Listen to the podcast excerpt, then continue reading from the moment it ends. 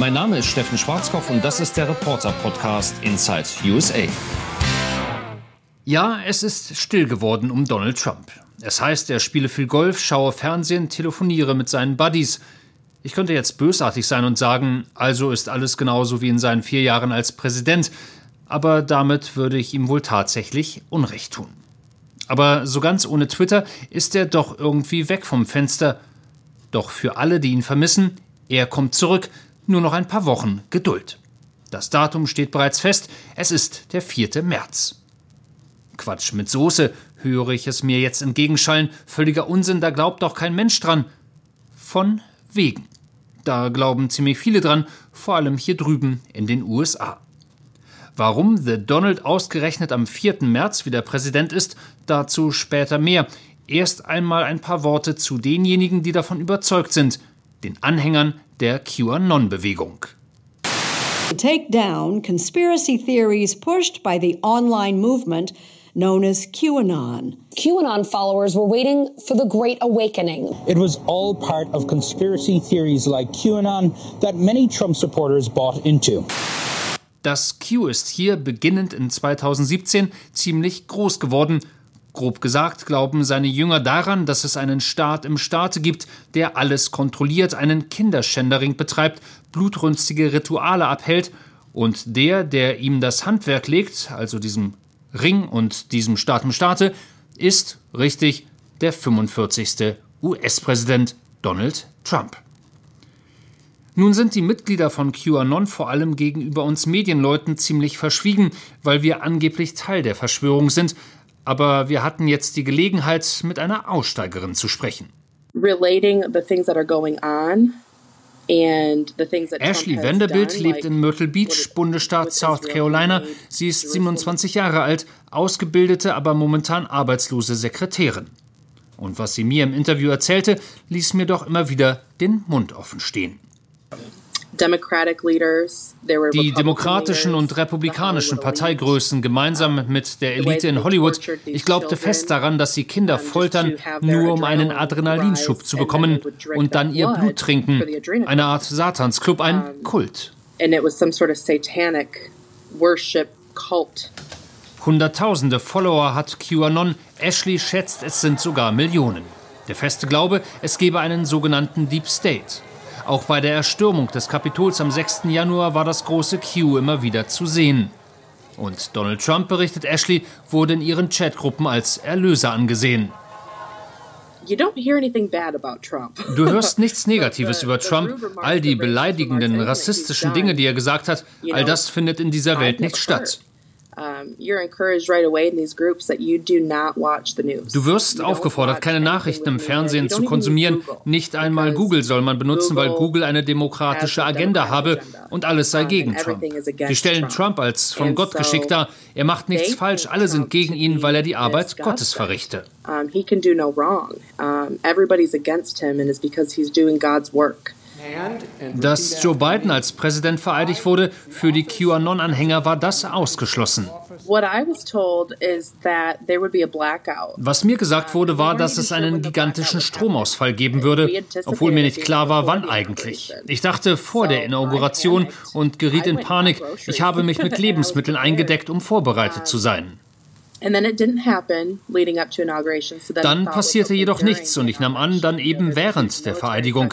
Es war ja überall Militär und die Soldaten würden zu US Marshals gemacht. Uns wurde erzählt, die Nationalgarde sei nicht berechtigt, Gefangene zu transportieren, Marshals aber schon. Ich war überzeugt, Biden würde nicht vereidigt, weil das Militär die Kontrolle übernehmen würde und es Massenverhaftungen gäbe.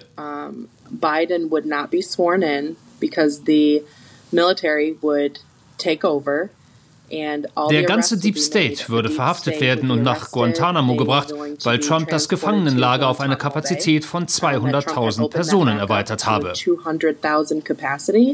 Dass all das nicht passierte, machte die Mutter einer Vierjährigen fassungslos. Als der Präsident vereidigt wurde, brach ich in Tränen aus. Ich war voller Furcht. Ich war überzeugt, dass China unser Land quasi besitzen würde, dass Christen exekutiert würden und dass weder unsere Kinder noch wir jemals wieder sicher wären. Biden wurde Präsident, die eigentliche Welt brach nicht zusammen, nur die von Ashley. Ihre Familie fing sie auf, ihre Mutter, ihr Verlobter, doch die Missinformationen stoppten nicht. Nach der Inauguration ging es in den Chatgruppen munter weiter, neue Tage, neue Daten, neue Theorien. Doch wer ist eigentlich dieser Q? Wie gerät man in die entsprechenden Gruppen hinein? Auch darüber habe ich mich mit Ashley unterhalten. Q ist angeblich ein hoher Geheimdienstmitarbeiter mit besten Verbindungen zum Militär. Anfang 2017 begann seine Online-Bewegung, immer mehr Menschen bekannten sich dazu, bei Trumps Wahlkampfveranstaltungen tauchten die Symbole zunehmend auf. Laut Umfrage des Meinungsforschungsinstituts Ipsos glauben 32 Prozent aller Amerikaner, dass eine Satan verehrende und Kindermissbrauch betreibende Elite versucht, die amerikanische Politik und die Medien zu kontrollieren.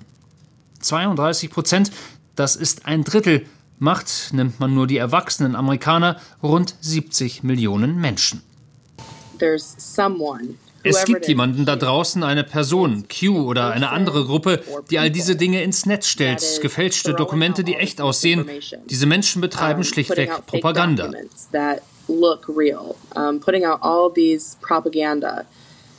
Und dann sind da diejenigen, die das förmlich aufsaugen und es verbreitet sich wie ein Feuer.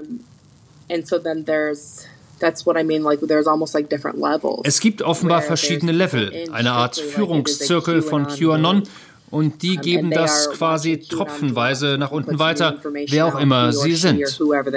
Ashley geriet Anfang 2020 in die QAnon-Kreise, gewissermaßen aus Versehen, ohne zu wissen, mit wem oder was sie es zu tun hatte. Ich wusste nicht mal, dass das QAnon war. Ich hatte TikTok-Videos gesehen, die Trump unterstützten, und dann sah ich etwas, was mit Save the Children zu tun hatte. Es ging also um den Schutz von Kindern. I saw something that had to do with like um, the the Save the Children und das ist ein Thema, auf das ich absolut abfahre. Ich habe daraufhin eine Freundin angerufen, die auch ein riesiger Trump-Fan ist, und habe sie gefragt, was hältst du davon? Und sie hat mir dann andere Links zugeschickt von einem Typen, von dem sie sagte, hör dir das an, er ist großartig, ein wahrer Christ. Und dann kamen andere Facebook-Live-Sachen dazu. Und auch das habe ich mir dann angeschaut. You really should listen to this guy. He's a Christian. He knows what he's talking about.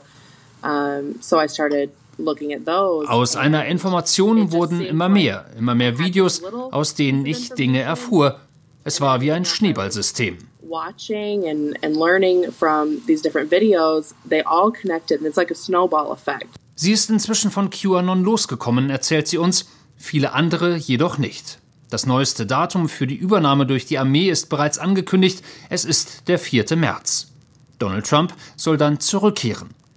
Der 4. März ist nämlich historisch der Tag, an dem Präsidenten früher vor 1933 vereidigt wurden. Und bei QAnon heißt es, dass dementsprechend alle Präsidenten danach gar nicht rechtmäßig Staatsoberhaupt wurden.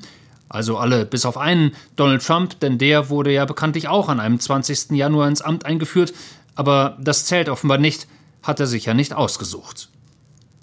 Am 4. März also verliert Joe Biden seinen Job und Donald Trump kehrt zurück ins Weiße Haus. Daran glauben offensichtlich Hunderttausende, Millionen und die Aussteigerin Ashley Vanderbilt befürchtet, es wird ungemütlich rund um das Datum, vor allem in Washington, D.C. Es gibt viele Gespräche darüber, dass es Gewalt geben wird. Diese Leute glauben, dass sie für ihr Land kämpfen müssen. Ich weiß nicht, ich habe ein schlechtes Gefühl. Was ich höre, macht mir Angst. Ich bin der Überzeugung, diese Bewegung muss gestoppt werden, wie auch immer. Aber ich glaube, das endet nicht gut.